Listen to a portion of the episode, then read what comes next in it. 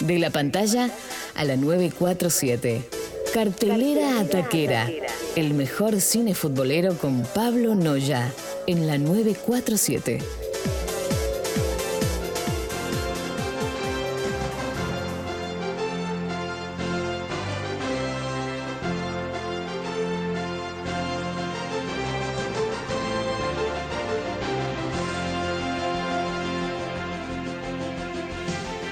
Y de esta manera abrimos el quinto capítulo de cartelera Ataquera con el himno FIFA, porque hoy tenemos una serie 100% fútbol, una serie que todo futbolero tiene que ver, ¿sí? No se la pueden perder porque toca la esencia del fútbol, toca lo más sagrado del fútbol, que es la pasión, la manera en que cambia las culturas, la manera en que la gente cambia su vida a través del fútbol. Es una serie para todos, ¿eh? Para los más chicos, para los más grandes, para los que les gusta el fútbol, para los que no les gusta el fútbol. Porque es una manera de entenderlo. Vamos con una serie documental hoy, querido Dube. ¿Sí? Seis capítulos. A ver. Seis capítulos en la plataforma de Amazon, ¿sí? Está esta serie. eh, y como decía, nos presentan la fuerza en el fútbol en el mundo. Cómo el deporte cambió en cierto punto a la gente, a las culturas, su forma de vivir. Lo que tiene esta serie es que muestra el lado positivo, o sea, no habla de corrupción en el fútbol, no toca los temas negros, sino que habla de cómo la pelotita modifica la vida para bien. ¿eh? Cada capítulo es una historia diferente, dijimos seis capítulos. Pueden verlos de manera aislada, tranquilamente. Un domingo te ves uno, el otro domingo te ves otro. No, no pasa absolutamente nada. Se estrenó el 2 de agosto del 2019. Levantó muchísimo con la pandemia. ¿sí? Tuvo muchísima gente que la vio. Más de 200 países la tienen hoy en día en su plataforma. eh, y tiene una gran aceptación. ¿eh? De las mejores calificadas en la plataforma de Amazon. ¿sí? Eh, tiene una producción, esto para destacar, una gran producción porque se filmó en Islandia, en Argentina, en España, en Ruanda, en China y Estados Unidos, entre tantos otros países, Japón también forma parte de esto. Recorriendo cada continente, ¿no? Claro, cada historia tiene gente de esos lugares, entonces la producción se fue trasladando, no es que los llevó a todos a Estados Unidos y filmaron en un set. Se va metiendo directamente en el mundo de cada uno. Y también trasladó a gente a diferentes lugares del mundo para cumplir sueños. Eso también está bueno. ¿eh?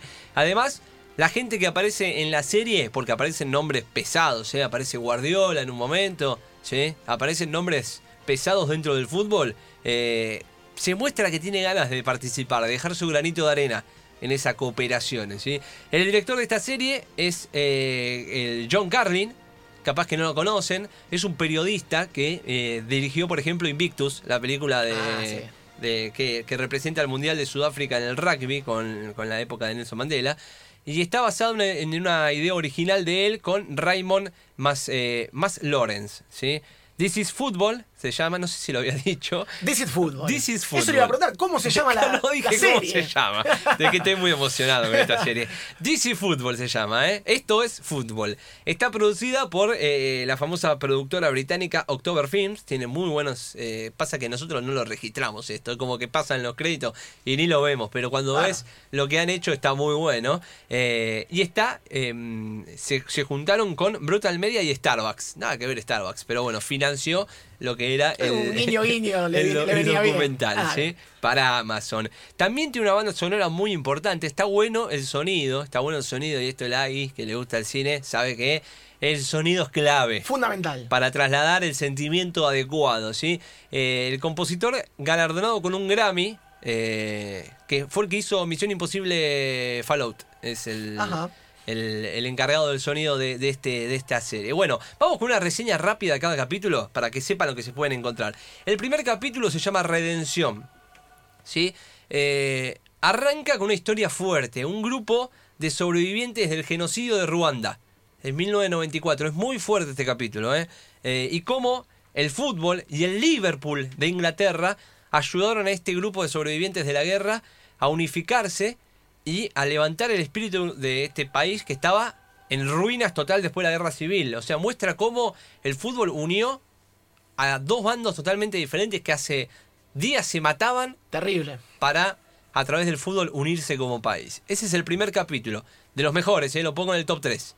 Número 3. Después, el segundo capítulo se llama Confianza, habla de cómo la selección de Estados Unidos de fútbol femenino hizo eh, y puso a la mujer dentro del deporte, en la primera plana del deporte de los Estados Unidos. Hoy en día el fútbol femenino es elite, lo mejor de lo mejor es la selección de Estados Unidos. Y a su vez también esto lo vincula con la selección japonesa de fútbol femenino y cómo llegaron a lo que fue el Mundial del 2011. Japón fue mundial, fue campeón mundial del 2011 a dos semanas de lo que fue el tsunami. ¿Se acuerdan del tsunami? Sí, Tremendo que pasó en Japón. terrible. Bueno, esa selección salió campeona del mundo dos semanas después. Imagínense la fuerza y lo que cuentan esas chicas de cómo fueron al mundial. O sea, hace días estabas tapado por el agua, Increíble. millones de fallecidos y bueno, cuentan todo eh, cómo el fútbol hizo que Japón vuelva al menos en espíritu a estar eh, de pie. Y una, ¿sí? una inyección de vida para los Claro, japoneses, ¿no? Exactamente. Después el tercer capítulo se llama Azar y cuenta cómo la suerte modifica la historia del fútbol. ¿Vieron cuando te dicen que el fútbol es así? Eh, Ayer Bielsa, que le ganó al Manchester City. Y bueno, el fútbol es así. ¿Qué Pateó tal? dos veces, metió dos goles y ganó. Bueno, personajes como Oliver Kahn habla de cuando ganó la Copa, cuando perdió la, la Copa del Mundo del 2002 por un error suyo. Eh, Pierluigi Colina habla de cómo el árbitro se puede equivocar a favor o en contra de un equipo y modificar el partido. Esto también tiene que ver con el azar, el error es algo que puede suceder. Y también se habla, aparecen varias personas que triunfaron gracias al azar dentro del fútbol. ¿sí? Así que es un capítulo muy bueno, es divertido. Después en el cuarto tenemos Orgullo, ¿sí? Habla de la selección de Islandia, que la sufrimos en Rusia 2018 Sí, ¿se acuerda? cómo llegó esa selección a Rusia, un país con menos de 350.000 habitantes, el, el país con menos habitantes en la historia de una Copa Mundial FIFA, y cómo llegó esa selección, cómo Islandia se puso en el fútbol en primera plana. Así que es un gran capítulo. Y después tenemos, para mí, el segundo mejor capítulo, se llama Amor, ¿sí? Cuenta cómo diferentes historias con diferentes problemas eh, la gente le utilizó el fútbol para salir adelante, ¿sí?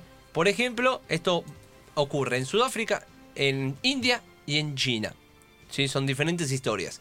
En la de Sudáfrica conocemos a Fresil, que es un, el, el árbitro más joven en la historia del fútbol. Un chico que tuvo que dejar el fútbol para luchar contra el cáncer y se vuelve el árbitro más importante del país sudafricano y del continente con tan solo 20 años. Es una locura. Tremendo, 20 años. Y después también hay otras historias dentro de ese capítulo. Este también es mi segundo favorito. Y el mejor de todos, y para cerrar, el sexto capítulo, y para mí el número uno de estos que hay que ver. Yo vería primero el 6 y después el resto, mira lo que te digo. Se llama Asombro. ¿Sí? Habla de nada más y nada menos que Lionel Messi. Pero no, no muestra sus goles, no muestra sus títulos. Habla de cómo el mundo se rinde a los pies de Lionel Messi. Incluso le dan el trato de un genio. Lo comparan varias veces con Picasso, con Gaudí, con Miró, ahí en Barcelona. ¿Sí? Y lo van comparando. Incluso habla, esto es muy bueno, mírenlo, porque la verdad que es muy bueno. Si no quieren ver la serie, por lo menos vean este capítulo. Se habla de la geometría de Messi. Cómo estadísticamente Messi es superior al resto. Y en un momento hace un cálculo, un universitario de Estados Unidos, de que jugadores como Messi, Maradona y Pelé solamente pueden aparecer cada 75 años. Y muestra toda estadística que avala esa teoría, de que son únicos en la historia del fútbol esos tres. Sin dudas. Así que lo que nosotros ya todos sabíamos, te lo demuestran con matemáticas. ¿sí? Es increíble. Y sobre este capítulo, ¿sí? Eh, el director de- del, del documental, Carlin, decía, Messi es el gran fenómeno actual. Es algo muy interesante cómo mide, la, fut- eh, cómo mide la fuerza del fútbol en el mundo y ese mensaje eva- evangelizador que empezó en un pub de Londres hace 150 años. Además, dice que la regla de oro para filmar el documental era no hablar con Messi, que Messi no emita sonido en el documental, ¿sí? Se trataba de observar al genio, no a la persona, la idea de Messi como obra de arte. Messi en la capilla, Sixti- en la, en la capilla Sixtina, y la capilla Sixtina no habla. Espectacular. Espectacular como Muy fuerte. habla de este capítulo y también hay una frase de Pep Guardiola que se hizo muy conocida de cómo Messi analiza el juego sin pelota. ¿Sí? También dentro de ese capítulo. Así que es una serie fantástica para ver. Seis capítulos, una hora exactamente cada uno. This is football. DC Fútbol en la plataforma de Amazon si no la buscan por internet. Es una serie de fútbol y nadie se la puede perder.